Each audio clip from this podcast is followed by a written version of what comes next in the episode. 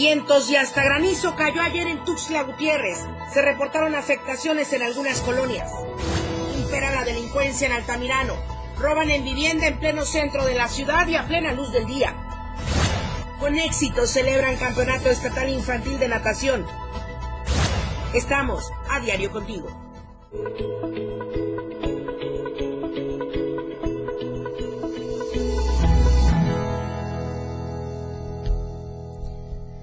Buenos días, buenos días, qué gusto escucharles, verles y estar con ustedes en comunicación directa a través del 97.7 de FM, la radio del diario, porque sí, puede ponerse en contacto directo con nosotros a través de las redes sociales de Diario TV Multimedia y también a través del mensajero WhatsApp el 961 545 8888 y 961 61 228-60. Son los números que tiene para comunicarse directamente y en vivo durante esta transmisión de AM Diario. Soy Lucero Rodríguez Ovilla y le estaré informando de todo lo acontecido en las últimas horas. El hashtag del día de hoy, el tema prioritario del día de hoy con el que le invito a que se comunique, a que nos escriba a través de la transmisión en vivo, es alto a la violencia en escuelas.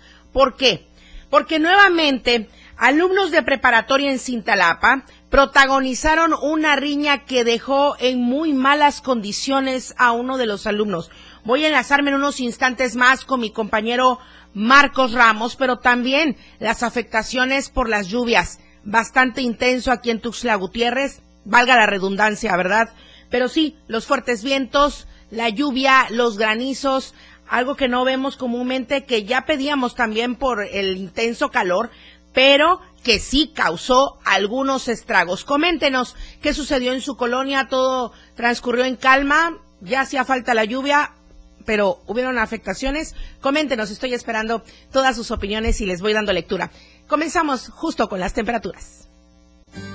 El clima en Diario TV Multimedia.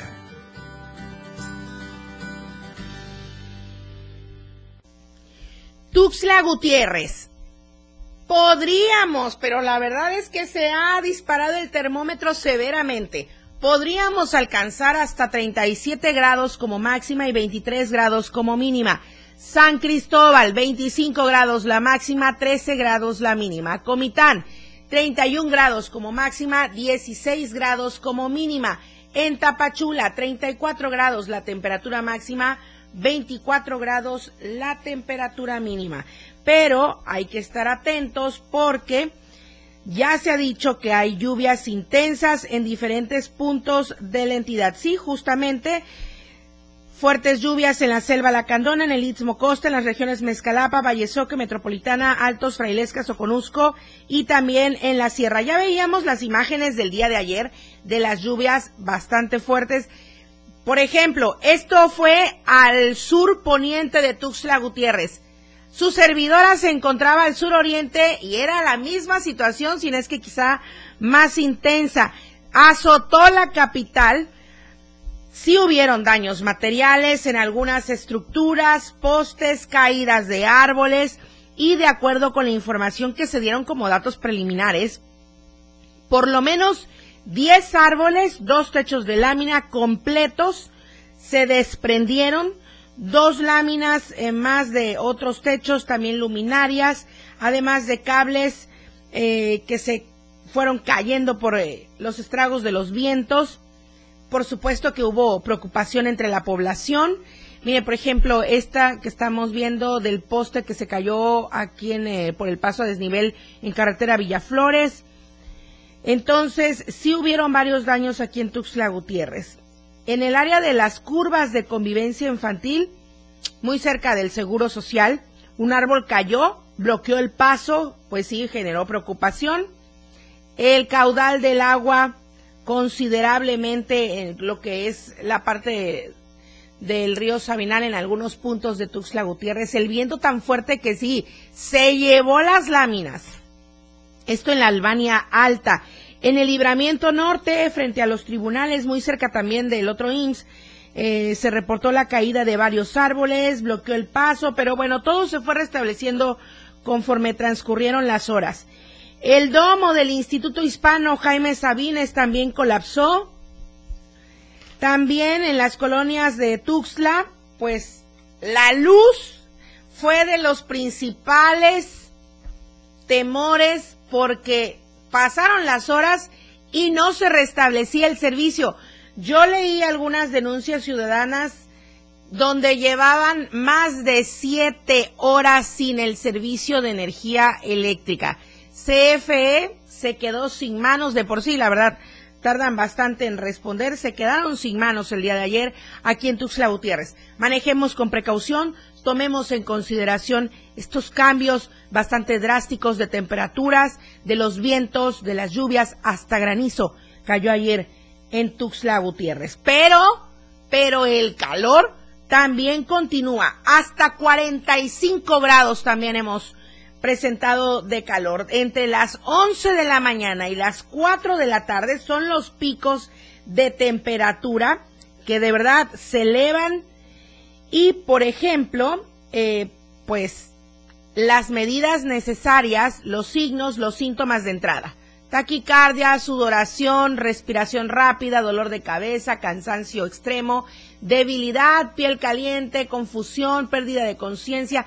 Pueden hacer algunos, pueden ser algunos de los síntomas de los golpes de calor, pero para ello hay que mantenerse bien hidratados, tratar de estar bajo la sombra, no exponerse, usar bloqueador solar, tomar lo mayoritariamente posible de líquidos, y por supuesto al tener algún tipo de síntomas acudir de inmediato al servicio médico. Ahí están las medidas preventivas, las recomendaciones ante las lluvias y el intenso calor. Voy ahora con este tema que de verdad nos vuelve a dejar sorprendidos. ¿Qué sucedió, Marcos Ramos? Muy buenos días. Un alumno resultó lesionado por golpes luego de una riña con sus compañeros en el Cebetis de allá de Cintalapa. Buenos días. Hola compañera, buenos días. Para comentarte que la tarde de este lunes, alumnos del, que estudian el nivel bachillerato en el Cebetis 169 protagonizaron una riña dentro del panteón municipal que dejó a uno de ellos lesionado. Cerca de las 2 de la tarde, el 911 recibió el reporte donde le informaban que alumnos del plantel educativo mencionado protagonizaban una batalla campal, por lo que corporaciones policíacas se acercaron a la prolongación Tercera Sur para atender dicho reporte. Al llegar los uniformados, encontraron tirado debajo de un árbol a un jovencito que vestía pantalón gris y playera blanca, el mismo que sangraba del rostro, por lo que de inmediato pidieron el personal de que socorro llegara al lugar. En pocos minutos llegaron los bomberos y protección civil quienes trasladaron al, al menor al centro hospitalario más cercano para que recibieran atención médica. Aparentemente presentaba una fractura en el tabique nasal y otras lesiones. Vecinos del lugar comentaban que ellos habían visto que por lo menos entre tres alumnos del mismo plantel educativo habían golpeado a un compañero a quien dejaron bastante lastimado. En ese sentido, se pudo confirmar que este pleito se gestó dentro del plantel y los contrincantes se citaron a las dos de la tarde dentro del Campo Santo para arreglar sus diferencias y así sucedió. Por lo anterior, falta esperar qué hará la dirección de este plantel educativo, representado por Pedro Salinas, ya que se cree que debería ser muy enérgico en la sanción para los que tuvieron que ver en esta trifulca que sin duda deja muy mal parado al plantel educativo. Hay que recordar también, compañera, que los valores se tienen que eh, gestar en la casa, pero por lo visto ayer está muy lejos de eso. Información, compañera. Oye, Marcos, a ver, hay varios puntos aquí. Es que el problema resulta que no están al interior del plantel. Primero. Segundo, pues sí, obviamente los valores desde casa. Eh, aquí lo que sucede es que, como comentas, inició la riña al interior de la escuela. La llevaron fuera de ella hasta el panteón, dicen acá en cabina, ¿qué pretenden? ¿Ya quedarse ahí? De verdad, es que no miren consecuencias. No miren consecuencias los chavos. Entonces, Aquí habría que saber realmente cuál es el papel de la dirección de la escuela, porque sí, pues estaban fuera de las instalaciones. Sin embargo, portaban el uniforme. Ahora, todo inició al interior.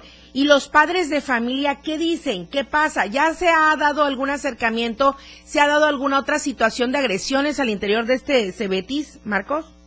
Te quiero comentar que mi hijo estudia ahí. Mi hijo estudia ahí y hoy en la mañana que lo fui a dejar, yo alcancé a ver a una mamá de los muchachos que protagonizaron la riña que ya fue citada para la escuela. Por eso citamos en la nota que lo mínimo que debe hacer el director es expulsarlos para dejar un, un antecedente y así evitar grescas posteriores. Bueno, las medidas que sean necesarias porque portaban el uniforme y repito, todo comenzó al interior de la escuela, ¿no? Muy vivos ellos según... Menos, menos los maestros. ¿Cómo, perdón? Todos sabían lo que iba a pasar a las dos de la tarde, menos los maestros. O sea, ya estaba anunciado. Entonces, entonces ahí la verdad es que tomar cartas en el asunto antes de que sea algo más lamentable porque estas estas imágenes que nos enviaste y que las reservamos por respeto y también porque es un menor de edad sí están bastante difíciles. Eh, se ve sangre no nos comentabas un tabique lesionado. Sí. A qué más ¿A qué más vamos a llegar? Entonces, alto a la violencia en escuelas. En esta ocasión fue el CBT 169 de Cintalapa. Marcos, te pido de favor si volvemos a, localizar a los padres de familia para que podamos tener alguna impresión de, de lo que sucede ahí con los alumnos, con sus hijos, sobre todo con lo que pasa en la disciplina al interior de esta escuela. Claro que sí, de hecho más tarde voy a, voy a tratar de, entrevistarme con el director para tocar este tema. Ojalá quiera hablar al respecto y saber qué fue lo que, lo que procedió después de lo que ahí. Y que sepan que aunque estén fuera de la escuela, siguen siendo alumnos matriculados de alguna institución, en este caso del Cebetis número 169 en Cintalapa. Gracias, Marcos Ramos. ¿Algo que desees agregar? Únicamente voy a estar pendiente para saber, ojalá que el director quiera dar una entrevista para que nos dé a conocer qué fue lo que pasó pues sí, tener eh, más control de lo que sucede entre sus alumnos y de lo que sucede al interior de esa escuela. Marcos, no te desconectes, permíteme un segundo. Dice Rosy de los Santos, nos está escribiendo a través de las redes sociales. Qué bárbaro, ¿dónde está la educación de los padres? Que eh, los eduquen con todo el peso de la ley, dice Rosy de los Santos. Bueno, pues también aquí pues habría que tomar en consideración tanto las sanciones al interior de la escuela como lo que sucede en casa y también los muchachos, los chavos que hagan conciencia que de verdad pueden ocasionar severos daños y hasta cometer delitos, delitos graves. Y, hay una fiscalía especializada en delitos cometidos por adolescentes o en contra de adolescentes. Marcos Ramos. Ok, estaremos muy pendientes, compañera, para ver qué sucede más tarde, ¿sale? Muchísimas gracias. Muy buenos días. Buenos días. Así es que ahí está el hashtag, ahí está el tema ya presentado, alto a la violencia en escuelas. Vamos al primer corte comercial, estamos en AM Diario, continúe comentándonos, seguimos con más información. AM Diario, Lucero Rodríguez, en un momento, estamos de regreso.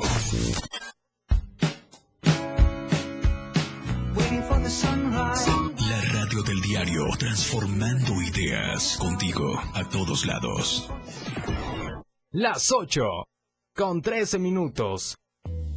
El 13 de junio se celebra el Día Europeo de la Prevención contra el Cáncer de Piel, una de las enfermedades que más fácilmente pueden evitarse tomando unas precauciones básicas. Debido a que sus signos pueden verse muy precozmente, se puede detectar en una fase muy temprana. El principal factor de riesgo es la exposición a los rayos UV o rayos del sol. Para prevenir el cáncer de piel se recomienda no tomar el sol entre las 12 y las 16 horas. En verano no permanecer bajo el sol durante largos periodos de tiempo. Protegerse con cremas solares de alto factor de protección usar gafas de sol, sombrillas y ropa para protegerse del sol, beber agua con frecuencia para hidratar la piel.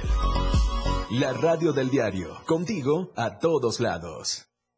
Caminando con Los Ángeles, un programa donde encontrarás la conexión con Los Ángeles, donde se hablan temas de luz. No hay nada más hermoso que compartir los temas de luz de Los Ángeles y Arcángeles. Acompáñanos todos los martes y jueves de 10 a 11 de la mañana por la radio del diario 97.7, contigo a todos lados. El juego aún no termina, la competencia es a cada momento más intensa. La remontada, un espacio para los deportes. Escucha a Jorge Mazariegos y Eduardo Solís de lunes a viernes de 12 a 1 de la tarde. La remontada. Nada se queda igual. La jugada continúa. El resultado del juego hasta el final. La remontada. Por esta frecuencia, el 97.7 FM, la radio del diario.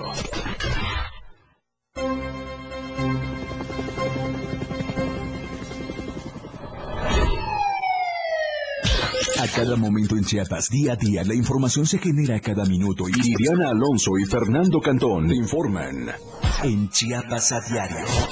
Chiapas a diario. De lunes a viernes de 2 a 3 de la tarde por el 97.7 FM, la radio del diario. Iriana Alonso y Fernando Cantón en Chiapas a diario. Oportuna y objetiva es AM, diario. Continuamos.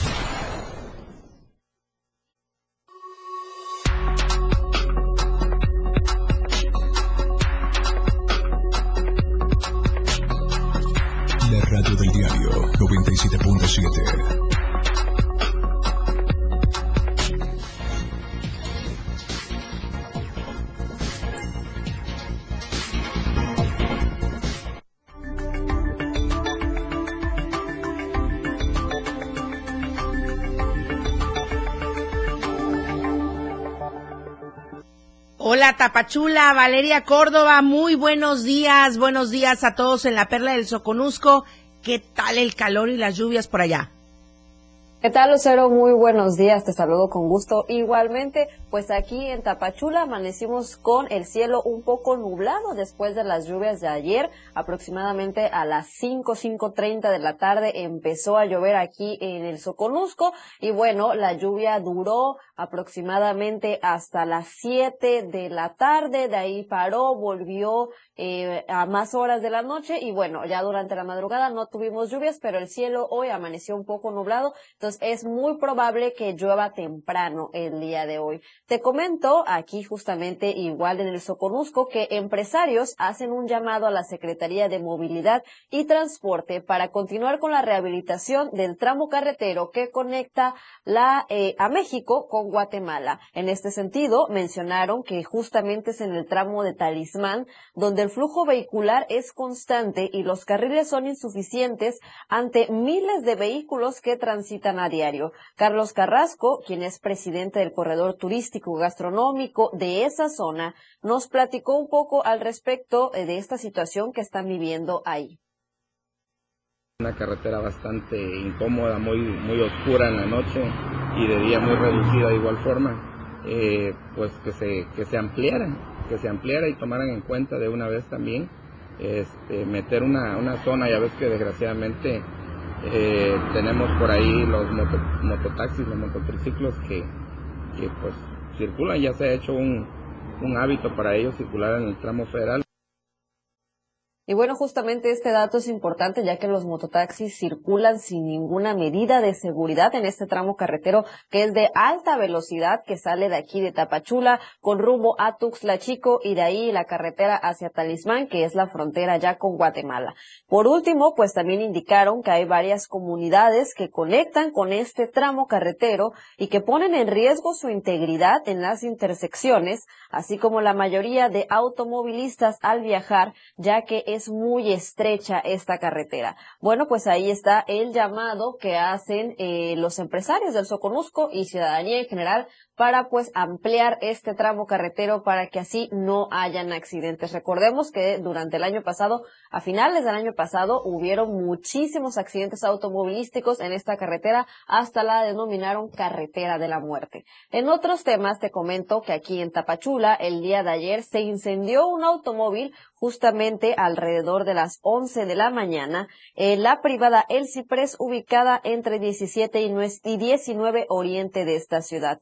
Elementos del heroico cuerpo de bomberos del Tapachula y policía estatal acudieron alrededor de las 11.30 horas luego del reporte al 911. En el lugar encontraron un vehículo marca Volkswagen Pointer incendiándose. Afortunadamente el conductor pudo salir a tiempo y sin lesiones ya que las llamas rápidamente consumieron la parte delantera. El auto fue sofocado por los rescatistas, pero debido al incendio pues fue reportado como pérdida total. Hasta el momento aún se desconocen las causas que provocaron este siniestro ya que el conductor únicamente indicó que intentó encender el auto y fue ahí donde empezó a salir humo y rápidamente las llamas empezaron a consumir este vehículo. Bueno, pues hasta aquí la información el día de hoy. Lucero, regreso contigo a la capital del estado. Por supuesto que estaremos muy pendientes de las lluvias el día de hoy. Vivió para contarlo. Hay que tener mucho cuidado con, eh, pues, la revisión que le hagamos a los automóviles. Y sí, Valeria, atención ahí con las lluvias. Estaremos muy eh, listos para toda la información que se vaya generando porque cada vez van más fuertes y también el Así calor, es. ¿no? Las temperaturas bastante severas. Y toda la gente que nos sigue y nos escucha hasta Tapachula, estamos hablando de la violencia en las escuelas. Opine al respecto con el hashtag alto a la violencia en escuelas, porque nuevamente se ha suscitado un evento bastante lamentable en el Cebetis 169 de Cintalapa. Gracias, Valeria Córdoba. Muy buenos días. Muy buenos días, Lucero. Precisamente, eh, la usuaria Rosy de los Santos, dice, respecto a este tema, alto a la violencia en escuelas, por favor, padres de familia, pongan atención a sus hijos, corrijan para que no crezca la delincuencia. Es eh, el comentario de una de los usuarios que nos está siguiendo a través de las redes sociales con este tema. Ayer le quedé a deber el reportaje de la semana. El maltrato animal, este tema del que le damos seguimiento desde AM Diario y también a través de las diferentes plataformas en redes sociales de Diario TV Multimedia. Este tema tan pendiente en nuestro Congreso local y que requiere ya de atención rápida y bueno, ya no es oportuna, pero atención ya rápida para que se logre tener castigo a quienes dañen a algún ser vivo, a los animalitos tanto de convivencia como a cualquier otra especie o cualquier otro animal en cualquier otra situación. Vamos a ver este reportaje de José Salazar.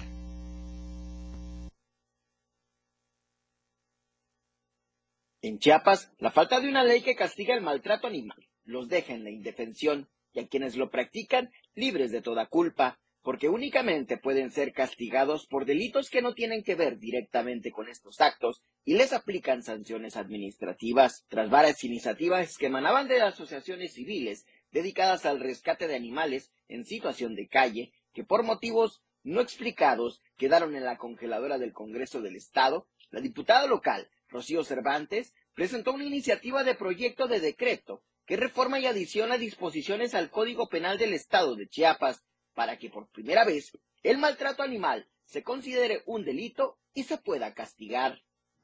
Insisto, Chiapas no puede esperar a que exista una ley general cuya elaboración y entrada de vigor es aún incierta.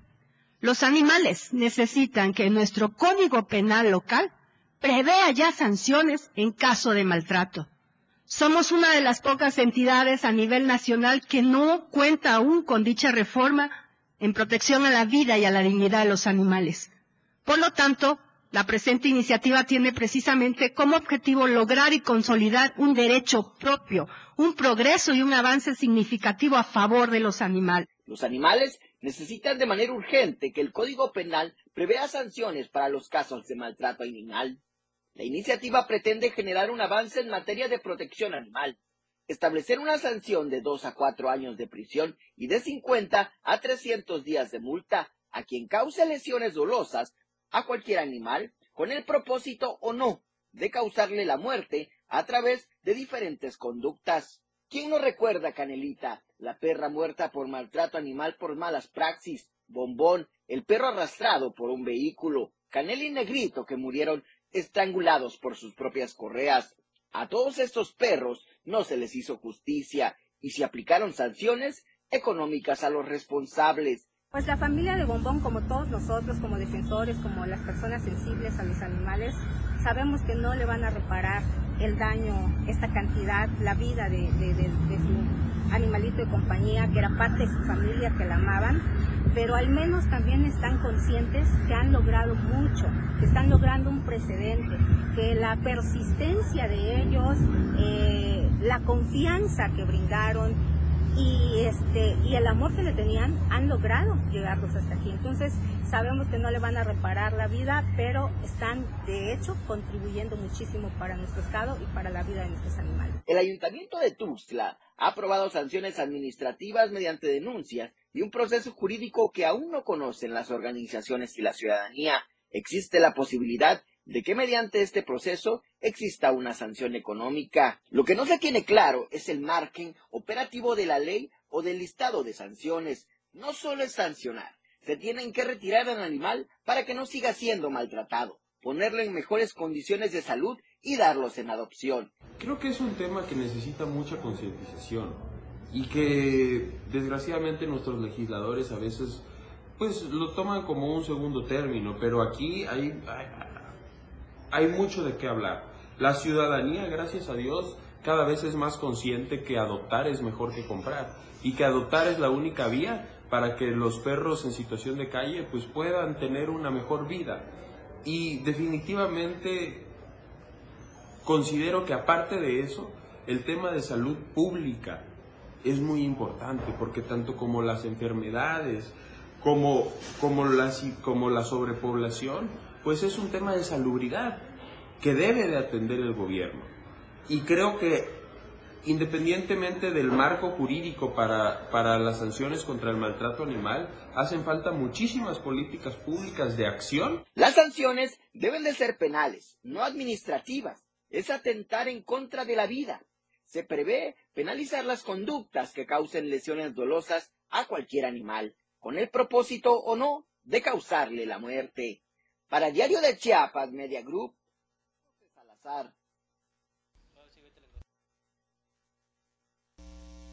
Comentarle rápido y brevemente de este otro, esta otra opinión que nos deja Carlos Medina, el usuario Carlos Medina en redes sociales. En marzo, un reporte de un alumno de la STI 64 de Plan de Ayala introdujo un arma de fuego Plan de Ayala aquí en Tuxtla Gutiérrez, introdujo un arma de fuego a las instalaciones de la misma en el ESTI 64, poniendo en riesgo a los alumnos un arma, un arma, es lo que dice Carlos Medina. El director solo con unas pláticas de prevención, según hizo lo pertinente, el director se dice viene huyendo de Jiquipilas, donde tiene denuncias por estafa, pero se siente intocable porque hay un funcionario de la Secretaría de Educación que lo solapa y en esta escuela se dice que hay venta de drogas.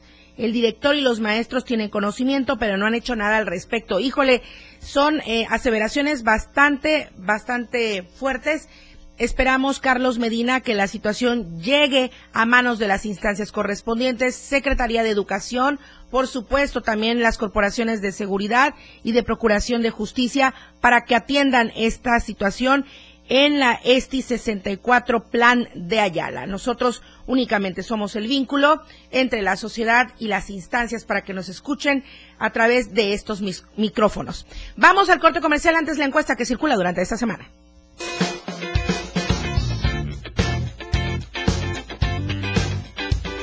En el diario Media Group nos interesa conocer tu opinión. La pregunta de esta semana es, ¿hay piso parejo en el proceso de Morena para elegir al candidato o candidata a la presidencia? ¿Tú qué opinas? ¿Sí? ¿Se nota la equidad y la transparencia? ¿O no? Los dados están cargados. Vota pues a través de nuestra cuenta de Twitter, arroba Diario Chiapas. Te invito a que participes, comentes y compartas.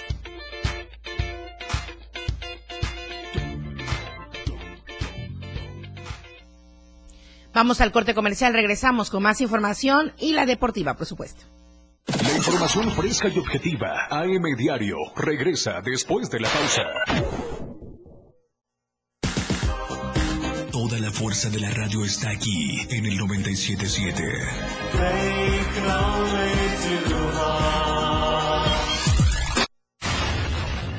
97.7. La radio del diario. Más música en tu radio. Lanzando nuestra señal desde la torre digital del diario de Chiapas, Libramiento Sur Poniente 1999. 97.7. Desde Tuxtla Gutiérrez, Chiapas, México.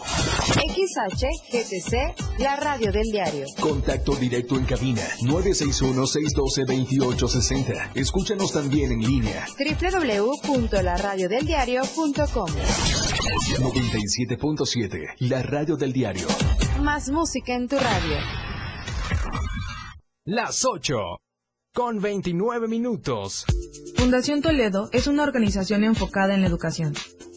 Desde nuestra fundación hemos realizado varios proyectos para poder llevar a cabo nuestro objetivo principal, apoyar la educación en Chiapas, especialmente en las zonas rurales marginadas. A pesar de ser una organización joven, somos apasionados de lo que hacemos y entendemos que la educación juega un papel importantísimo en las personas, ya que ésta se ve reflejada en el desarrollo de su país. Para conocer más de nosotros, visita nuestras redes sociales en Facebook e Instagram como Fundación Toledo y nuestra página web en www.fundaciontoledo.org. Si vas a realizar algún trámite en tu módulo de atención ciudadana, como inscribirte al padrón electoral, actualizar tu domicilio o corrección de datos personales, solo necesitas tres documentos. Una identificación con fotografía, un documento que acredite tu nacionalidad mexicana y un comprobante de domicilio reciente. Conoce más detalles de lo que necesitas para cada tipo de trámite en INE.mx o INETEL 804 33 2000. Mi INE es valioso porque mi INE nos une.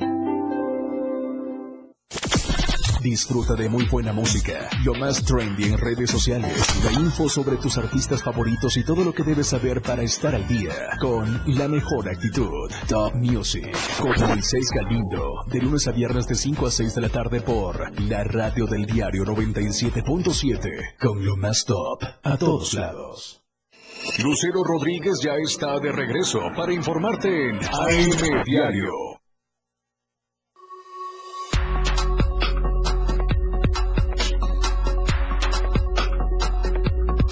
Contigo a todos lados. 97.7 FM, la radio del diario.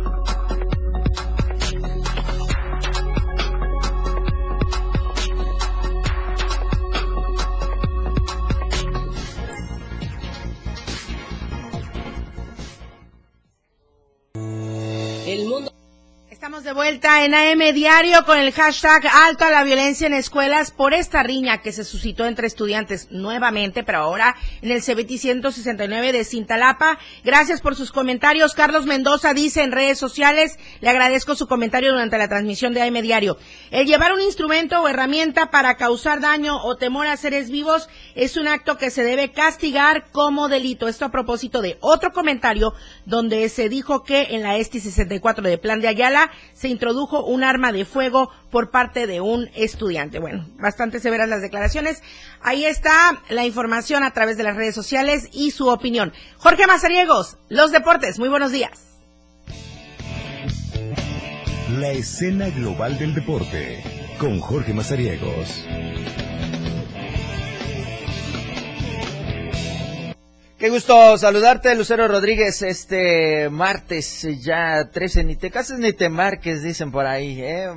martes 13, aquellos supersticiosos, pues bueno, en fin, cuídense de las escaleras, no derramen la sal sobre la mesa, bueno, en fin, muchísimas cosas eh, que pueden, eh, pues, entrar en este martes 13. Así que pues bueno, mejor vamos a la información deportiva porque ahí sí hay muchas noticias positivas y hablando precisamente de la natación se llevó a cabo el campeonato estatal infantil 2023 que es convocado por la Asociación de Natación del Estado de Chiapas en donde eh, pues esta ocasión fueron 250 nadadores Así que eh, ahí estuvieron en las eh, instalaciones del Club Orcas de Chiapas, acá en Tuxtla Gutiérrez, 250 nadadores eh, provenientes de Ocosingo, de Villaflores, de Tapachula, de Comitán y por supuesto de Tuxtla Gutiérrez. Se dio a conocer que en el marco de la inauguración, pues bueno, el, presidente de la asociación, el señor Juan Manuel del Pino Delia, exhortó a todos los nadadores a continuar con sus preparativos para ser las futuras generaciones que representen al Estado. Y es que este torneo es precisamente eso de iniciación en donde arrancan los eh, jóvenes, ahí vemos la categoría de los 10 años que estaban en los 50 metros eh, pues estilo libre en, estas instalaciones del Centro de Enseñanza Acuática de Orcas de Chiapas y pues bueno, eh, tuvieron ahí representantes, eh, autoridades municipales que estuvieron presentes en este evento, exhortaron a seguir con este tipo de trabajos, impulsando y volviendo a Tuxtla Gutiérrez como la capital sede de muchos eventos deportivos. Así que con ello pues se cumplió con total éxito el campeonato estatal infantil de natación. Ahora quedará darle seguimientos a todos estos jovencitos que, pues, insisto, en un par de años serán ya los próximos representantes de la entidad para los Juegos Nacionales de la CONADE. Hay que recordar que las justas infantiles juveniles, más o menos a partir de los 14, 13 años, pues ya comienzan a ser eh, pues la competencia más importante en nuestro país y por supuesto para estos chiapanecos. Mario Baldonado Solís, que es el director general del Club Borcas de Chiapas, pues, también agradeció la participación de clubes como la ESGO, como el Delfín, como Acuática Master Center, como el propio Club Orcas, así también como Acuarios de Tapachula, People Sport de Comitán y bueno, en fin, eh, el haber elegido al Club Orcas de Chiapas como el anfitrión de este certamen. Así que pues ya eh, se vivió esta edición que le están rendiendo un homenaje a la señora Irma Zúñiga. En otro de los eh, deportes que ya está a unos días de realizarse con su segunda edición es precisamente el medio maratón Farrer en Chiapas.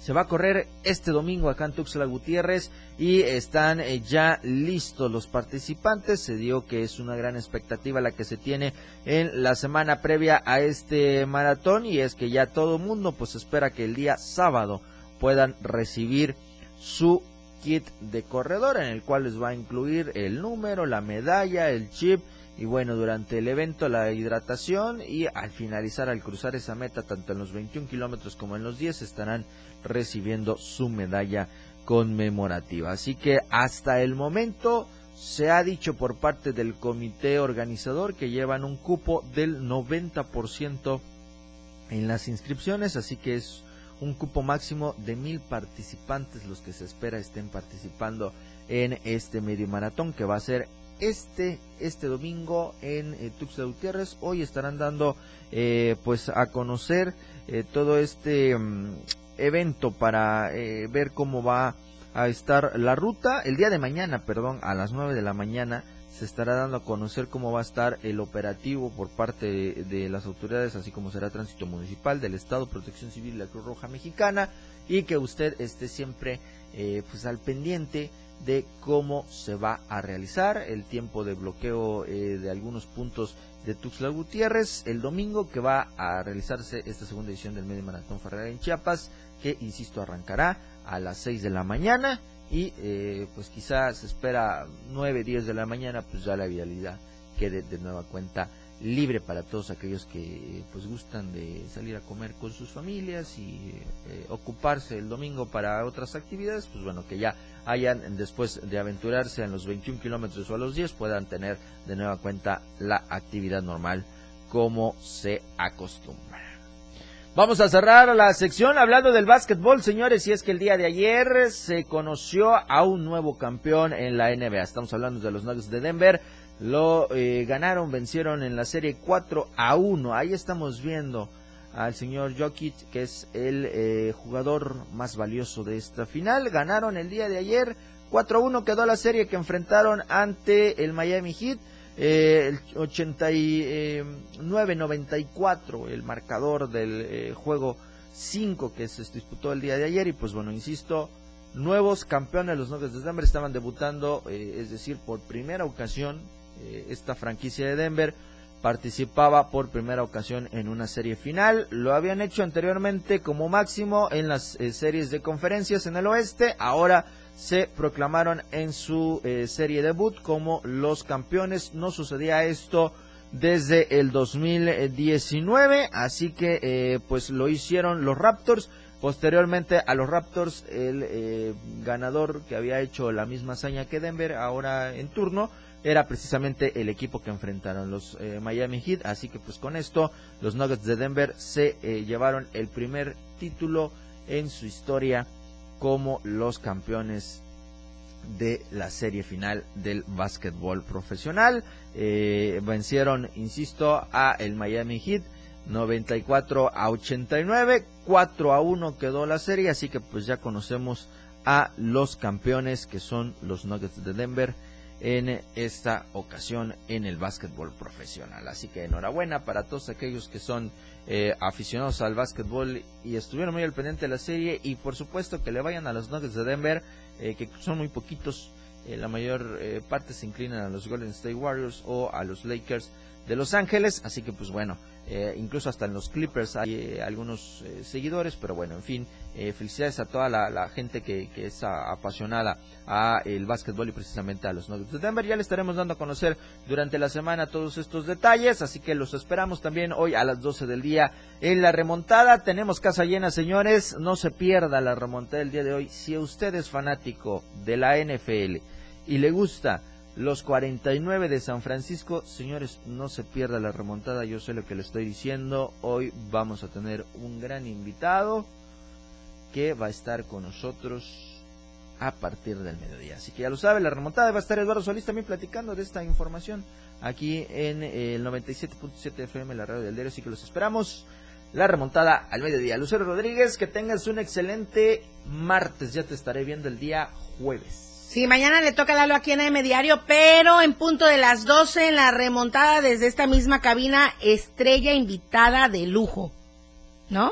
Así es. Así es que estaremos muy al tanto, pendientes. Va a estar en esta cabina. Va a estar en esta cabina, eh, hicimos las gestiones correspondientes. Les voy a adelantar nada más un poquito, exjugador profesional de la NFL. Así que le digo, si usted es fanático de los 49 de San Francisco, no se pierda la remontada el día de hoy que va a estar con nosotros un gran invitado. Así que ahí estaremos platicando a las 12 del día, y por supuesto, si me permites, yo quiero enviarle un saludo al señor Raúl Lozano, que eh, fue anfitrión nuestro el ah. fin de semana. Eh, de verdad que la pasamos eh, muy bien, una gran recomendación si usted quiere eh, pues despejarse del ruido de la ciudad, del de calor, la contaminación, del calor, pasarla bien, pues ahí está una de las opciones como es el Parque Mulja para que usted pueda eh, disfrutar de todo lo que eh, contiene. Si usted se quiere quedar ahí, también están las cabañas muy padres para que usted disfrute de este parque en Tuxtla Gutiérrez rodeado de naturaleza. Sí, y la verdad también la atención tan cálida de todos, de todos, de todos, de todos. Así es que muchísimas gracias por tantas atenciones y por supuesto que estaremos de regreso muy pronto. Gracias, gracias, Jorge Te veo el jueves.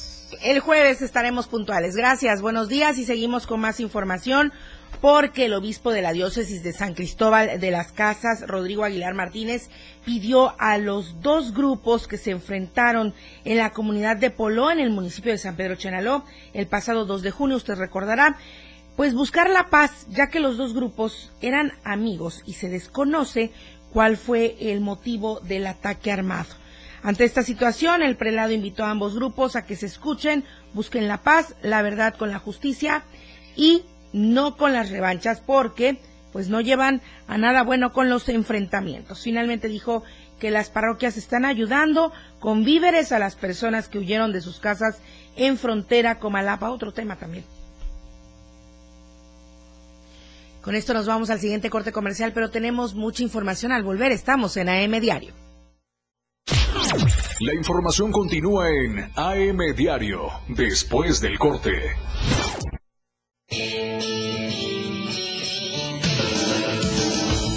El estilo de música a tu medida. La radio del diario 97.7 FM. Las 8 con 43 minutos. Con el reporte del Servicio Meteorológico Nacional, el clima diario te informa. Hoy martes, San Cristóbal de las Casas, parcialmente nublado. Máxima, 25. Mínima, 12. Suchiapa, parcialmente nublado. Máxima, 37. Mínima, 23. San Fernando, cielo parcialmente nublado. Máxima, 33. Mínima, 21. Berriosaba, cielo parcialmente nublado. Máxima, 33. Mínima, 21. Chiapa de Corzo, cielo parcialmente nublado. Máxima, 33. Mínima, 23. Tuxtla Gutiérrez, soleado. Máxima, 37. Mínima, 19. El Clima Diario te informó. La radio del diario 97.7 FM con el reporte del Servicio Meteorológico Nacional. Ante el calor intenso, evita exponerte al sol. Toma abundantes líquidos. Usa ropa ligera, holgada y de colores claros. Mantén los alimentos en lugares frescos. El fentanilo es una de las drogas más peligrosas que puedes probar. Es muy difícil detectarlo. No tiene olor ni sabor. Te lo pueden ofrecer en polvo blanco, pastillas o aplicado en pequeños pedazos de papel. También lo mezclan con gotas para los ojos o aerosol nasal o lo añaden a dulces o golosinas. Por eso, cuando te ofrezcan cualquier sustancia, la que sea, nunca aceptes. Si te drogas, te dañas. La felicidad que necesitas está en ti, con tu familia, tus amigos y la comunidad. Secretaría de Educación Pública. Gobierno de México. Nomás una probadita para agarrar felicidad. Total, ¿qué puede pasar? Puede pasar mucho. El fentanilo te engancha desde la primera vez. Esclaviza tu mente y tu cuerpo. No destruyas tu vida. El fentanilo mata. No te arriesgues. No vale la pena. Si necesitas ayuda, llama a la línea de la vida, 800-911-2000. Secretaría de Gobernación. Gobierno de México. La radio del diario 97.7 FM. Ella ya está preparada para informarte en AM Diario. Continuamos.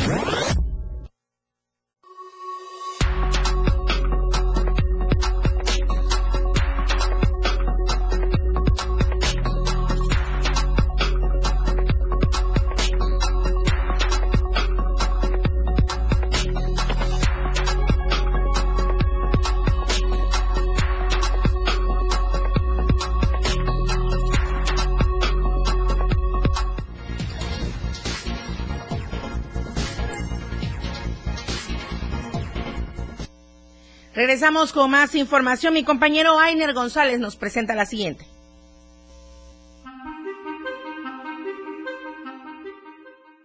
Durante la presentación de los resultados del Índice de Competitividad Estatal 2023, el IMCO dio a conocer que la Ciudad de México, Querétaro y Nuevo León fueron las entidades que se ubicaron en los tres primeros lugares, y en contraparte, Guerrero, Oaxaca y Chiapas permanecieron como los estados con la competitividad más baja de toda la República Mexicana.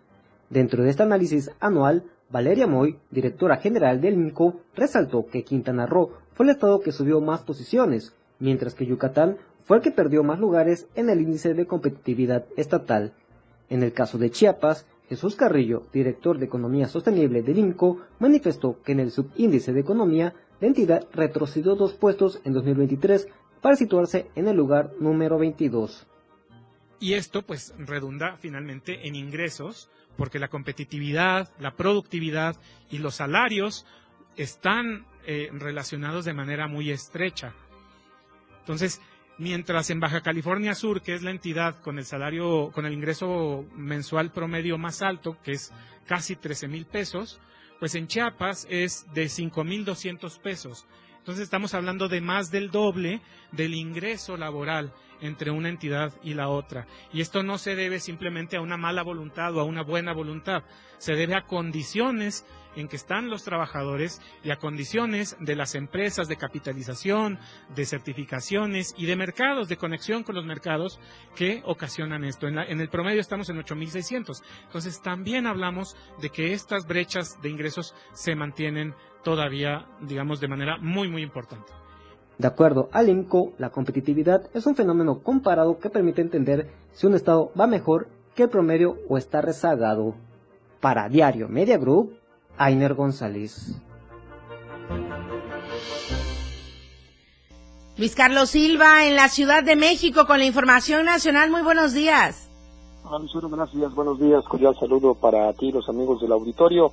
Las renuncias del gobierno federal están de moda y ahora el gobierno también busca los sustitutos, los hombres y mujeres que se quedarán en las áreas específicas para ser claros en la Secretaría de Relaciones Exteriores, en la Secretaría de Gobernación, la Jefatura de Gobierno y en la Coordinación Parlamentaria del Senado de la República. Marcelo Ebrard asegura que es la mejor pieza y que ha renunciado antes que todos sus rivales para posicionarse en las encuestas y hacer una precampaña muy importante por todo el territorio nacional. Mario Delgado, que es el dirigente nacional de Morena, asegura que ninguna de las cuatro corcholatas de Morena tendría oportunidad de ganar la encuesta si es que utiliza recursos pues que no sean de buen nivel o sobre todo de buen origen. Sobre este particular, Ebrad Casaubón asegura que en los próximos días y semanas Crucero Auditorio se dedicará a recorrer la República Mexicana para que en cada entidad, en cada ciudad, en cada estado reciba el apoyo de todos los morenistas. Una vez que tenga este apoyo, regresará a la, a la capital de la República Mexicana y en ese sentido hará algún tipo de pronunciamiento debido a que la ley electoral se lo permite, a pesar de que hay voces discordantes que aseguran Lucero Auditorio que, se, que está haciendo actos anticipados de campaña. Según las encuestas, eh, Marcelo Ebrard tendría poco más de siete puntos de ventaja en el anque de la precampaña, mientras que Claudia Sheinbaum, la jefa de gobierno, asegura que ella es la que encabeza las preferencias electorales. Ayer presentó su renuncia al cargo, bueno, y hizo un anuncio muy importante respecto a que continuará el apoyo por parte de sus huestes en las 16 alcaldías de la Ciudad de México. Ebrard Casaubón, finalmente Lucero, asegura que a pesar de las circunstancias que encierran el proceso electoral 2024 que ya arrancó, tiene pues la experiencia, los tamaños y sobre todo el trabajo muy importante como funcionario público en diferentes dependencias. Le agradeció al presidente su apoyo, le entregó de mano su renuncia en Palacio Nacional, salió ya sin taco, con las mangas remangadas de la camisa y aseguró que en 2024, por ahí de octubre, regresará a Palacio Nacional, pero no como un ex candidato ni como un político, sino como el próximo presidente de la República Mexicana. Hasta aquí, la, hasta aquí mi información, Lucero, un abrazo y como siempre pendientes desde la Ciudad de México. Muy buenos días. Igualmente un abrazo para ti, Luis Carlos. Muchísimas gracias por la información. Un saludo para todos hasta la Ciudad de México. Gracias por seguirnos en nuestras redes sociales. Hoy es martes de arte y show con Luis Gordillo. Lucero, muy buenos días, amigas, amigos. Como siempre, un enorme gusto saludarles aquí desde el corazón de Chiapas para presentarles un resumen de lo que sucedió en el mundo artístico y cultural de nuestro estado este fin de semana. Disfrútenlo.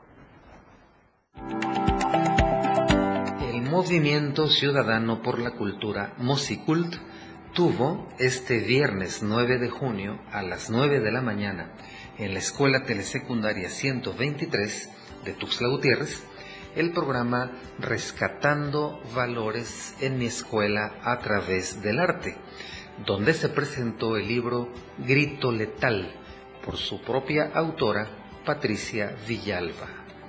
Ante una nutrida concurrencia de 120 jóvenes, se abordaron temas como la honestidad y el respeto, donde los educandos plasmaron dichos valores en canto, poesía, teatro y rima. De nuestro amigo Pepe Constantino, presentamos al tigre danzante Daniel Gómez, joven de escasos 13 años, quien desde muy chico manifestó su gran interés por vivir apasionadamente las tradiciones de su pueblo. Igual que su padre, él, como muchos jóvenes, se involucran en la celebración del Corpus Christi de Suchiapa con la danza del Calalá, de origen prehispánico. Se usaba para espantar el mal y pedir una buena cosecha. Su fe y devoción nace de ese amor colectivo que tienen sus familiares a las tradiciones de su pueblo, pues desde la edad de tres años comenzó a bailar y participar en las tradiciones. Sus tíos, fueron su primer contacto con la danza del tigre. Igual que Daniel, muchos jóvenes reciben como herencia el amor por las tradiciones de un pueblo ancestral.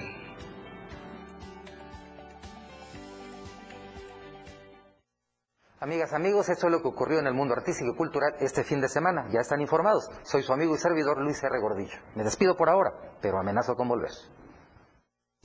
Y sí, volverá el próximo martes don Luis Gordillo con la sección de arte y show.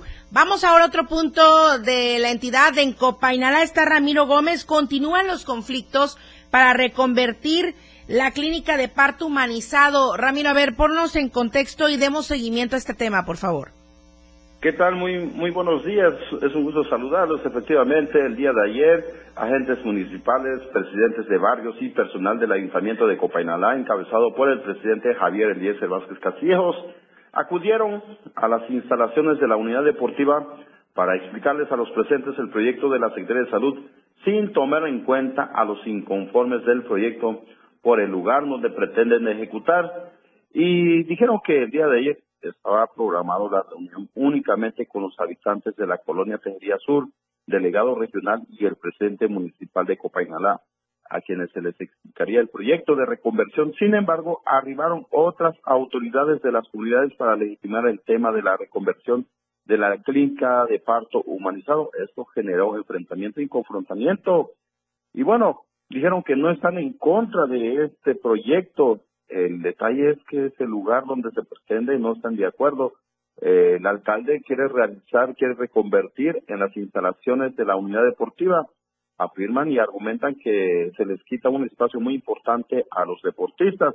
Entonces, pues no quieren que se realice ahí la reconversión de la clínica de parto humanizado. Y efectivamente el día de ayer estaba programada la reunión con el alcalde, pero el alcalde lo que hizo pues es este, invitar a otras este, agentes, agentes municipales, eh, autoridades de los barrios. E oye Ramiro. inclusive cerró, eh, invitó a todo el personal de la Escucha, Ramiro? para que lo acompañaran no hubo labores durante tres o cuatro horas el día de ayer. Ramiro, Ramiro, Ramiro, Ramiro, perdón que yo te interrumpa. Aquí el punto es que quieren quitar las instalaciones de la unidad deportiva para poner esta clínica de parto humanizado. Ese es el punto. Y pues la gente no se quiere quedar sin espacios deportivos. Y pues van a inaugurar esta obra como Bravo, la nueva obra, la inversión, y resulta que ya estaba edificada en esta parte eh, la unidad deportiva. Este, para puntualizar, eh, es en los espacios de la unidad deportiva, ahí en el área de cancha de, de, básquetbol, ahí quieren, quieren este, reconvertir. Entonces las autoridades de regionales, por ejemplo, el delegado de gobierno Héctor Montesino Cruz dijo, bueno, vamos a quitar ese espacio, pero vamos a sustituir por otra cancha de, de, básquetbol, pero los habitantes no quieren eh, esta forma, ¿no? Y ellos dicen, pues no, no queremos que, que se toque nada y eh, si ese recurso va a servir para, para poner otra cancha, mejor que se construya bien la, clínica de parto humanizado. Más bien uno quiere que se toque las instalaciones de la unidad deportiva, de por sí que el alcalde pues no le invierte recursos. ¿Cómo se llama el alcalde? Eh, Javier Eliezer Vázquez Castillo, usted es el alcalde de Copainalá. Bueno, eh, pues el día de ayer pues estuvo pues este Em, fue a la situación porque hubo agresiones, inclusive agredieron a un compañero eh, de Gildardo Sánchez este, por las publicaciones que realiza, retó y enfrentó y a que le comprobara todas las todas las, las, informaciones que subía a, las redes sociales. Y bueno, ya es un alcalde, como lo califican, de, muy, muy prepotente. Pues, eh, por otra parte, el delegado de gobierno dijo que no son las formas como procede este alcalde de Copainalá, sino este más bien deberían tomar otras medidas, pues más, más este que, que haya un diálogo principalmente, porque si no hay diálogo, eh, quiere imponer, pues obviamente le genera y va a generar más problemas. Y él pensó que con la con este con esta actitud del día de ayer de llevar todo el personal a las instalaciones de la unidad deportiva y otras y otras autoridades de otras comunidades pensaba que iban a arreglar no y únicamente pues empeoró la, la, situación y al finalizar la reunión pues dijo que pues que aprobaban el proyecto pero los inconformes no fueron tomados en cuenta. Este es el detalle y dijeron que no van a que no se van a dejar van a seguir y seguirá la, esa inconformidad en contra del alcalde. Pero ellos afirman no están en contra de la del proyecto de la Secretaría Salud el tema es el espacio por donde se piensa reconvertir y ellos quieren un otro espacio. Ok, Ramiro, muchísimas gracias. Muy buenos días. Muy buenos días. La nota roja de la verdad impresa, Diario de Chiapas. Lo que acontece minuto a minuto. La roja oportuna y objetiva en AM Diario. La información de todo lo que acontece a cada momento en Chiapas, México y el mundo. Te lo informa Lucero Rodríguez. De lunes a viernes de 8 a 9 de la mañana. Escúchanos en nuestra próxima emisión por esta frecuencia. 977 FM, la radio del diario. Editorial.